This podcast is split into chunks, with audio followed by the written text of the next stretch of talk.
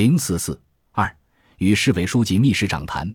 赵志浩省长走后，滨州市委书记王道玉不断向县委打听我的行踪。到了调研的第二十四天，王书记派秘书小冯将我接到了滨州。晚饭由市委副书记黄学军、滨州市宣传部长贾玉臣、滨州市社联编辑吴云国作陪。黄学军主抓农村工作，他对我的调研精神很佩服，对兴福现象态度也很明朗。晚饭后，王道玉与我进行了一次长谈。两个人关起门来谈起了国家的经济制度问题。自十一届三中全会以来，党中央的历届重要会议都突破了传统模式的束缚，为发展社会主义理论有过一系列的建树，推动了改革开放的逐步深入。十二届三中全会把社会主义经济定义为有计划的商品经济，十四大确立了我国改革的社会主义市场经济目标。十四届三中全会为实现这一目标做出了具体规划，并对公有制为主体做了进一步的解释。这些都已触及到社会主义本质和社会主义经济基本特征的理解。但是，当问题涉及到正面论述社会主义社会的所有制结构，特别是私营经济问题时，便戛然而止，不再深入了。所有制已成为进一步推进改革开放的主要思想障碍。当时已是十四大召开的一年后，经济发展过程中对立思潮又起，所有制问题已经成为争论焦点。有人认为中国经济只有私有化一条出路，只有个人利益最大化才有最大的积极性；反对者则认为社会主义已实行市场经济，不能再朝后倒退，迈进私有制这道坎，社会主义就完了。而我则认为争吵无济于事。最要紧的是找出解决问题的办法来。兴福镇所做的便是找这样一条路。调查中，我千方百计想要绕过所有制这一敏感话题，可是又实在无法逃避。调查愈是深入，便愈觉得要坦然地面对这个问题。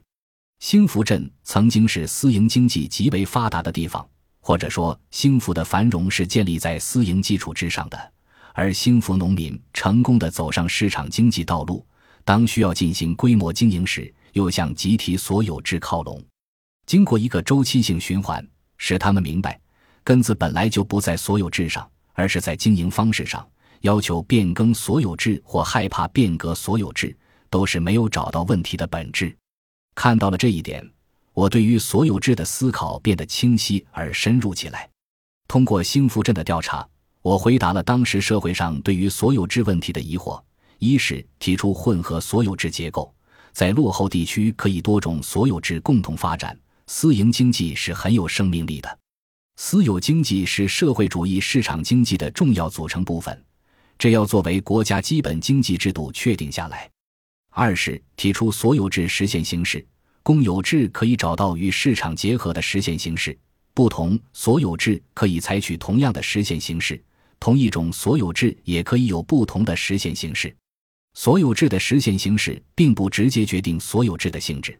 三是可以把按资分配与按劳分配结合起来。最后，我得出结论：我们党要承认私有制的地位，在党的报告和宪法上要写出来。听到这里，王道玉书记十分震惊。王书记是山东鄄城人，大学毕业后被分配到博兴县湖滨公社。是从基层干起来的领导，很了解事情，为人又厚道，平时很谨慎。可是听过我的这一番分析后，他有点接受不了。他说：“老李啊，你为我上了一堂党课，听君一席话，胜读十年书。山东不少领导说你是真懂马克思主义的，有大见识。我今天是开了眼了。不过你研究的问题太大了。”我一个小市委书记可担不起呀。王道玉的话很客气，对我说了不少勉励的话，自然是感谢有加。可是让他承受太大的政治风险，他实在受不了。滨州市在山东是穷地方，被称为欠发达地区。我的调查报告标题便是“欠发达地区农村发展的必由之路”，但我的调查尽是在说民营经济，给人感觉只有民营经济才能发展。文章的结论是说，私营经济也是社会主义生产力。王道玉关起门来与我谈话，便是想摸个底，定个调子。因为兴福镇在博兴被人称为白区，也叫小台湾。王道玉在博兴待了许多年，十分清楚。他见我到白区这么长时间，又是新华社记者，如果捅出篓子，出了大事，弄不好要犯政治错误。但他从内心里也觉得这条路子是对的。我跟王道玉讲，私营经济肯定也是社会主义经济的组成部分，以前没有这一条，以后肯定会加上。只有公有制是不行的，事实上已经走到这一步了，只是宪法和理论上还没有承认。对于兴富经验，可以从两个角度来理解：一个是所有制，一个是市场经济。市场经济就是政府与企业的关系。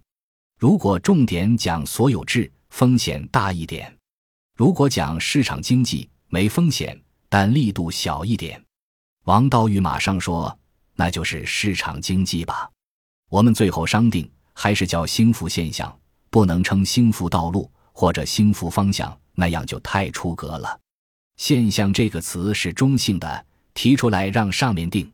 他又提出来可以加政府创造环境、社会发展经济这句话，把这个意思作为主调。我答应可以加上去。政企分开是市场化改革的一个核心问题。与王道玉书记的谈话进行了七个小时，从晚饭后一直到深夜两点。王书记体恤下属，十一点左右便让秘书小冯与服务员回去了。到深夜两点，要是开不了门，两人只好越墙而出。市委书记拖着我的腚将我推上去，我再把市委书记拽上来。两个人上来后，同时观望四周，没有人看到，两人相视而笑。这次长谈画好了兴福现象系列活动的蓝图。省里由王道玉找省委书记江春云、省长赵志浩汇报，请他们表态。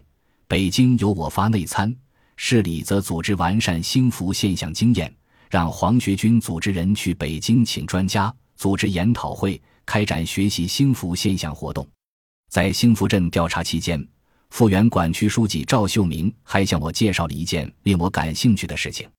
在官场村，农民出于脱贫致富的愿望，把非上级指定的候选人建筑公司经理王树学选举为村委主任。因为王树学个人财产有一百多万元，镇上不敢答应群众要求，于是四十多名农民联名请愿，最后王树学获准任命为村委主任。听罢赵秀明的介绍，我专程赶赴官场村调查。并写出题为“请市场经济先锋人物上台”的调查报告。我是这么写的：这是中国农民的伟大创举，是一笔无可估量的政治资源，必将在二十一世纪初发挥巨大作用。二零零一年，通过博兴县兴福镇二十四个私营企业主入党并担任基层党支部书记的报道与分析，我提出新阶层入党论，在理论界掀起了一场轩然大波。也因此为自己招来一场猛烈的抨击，这便是后话了。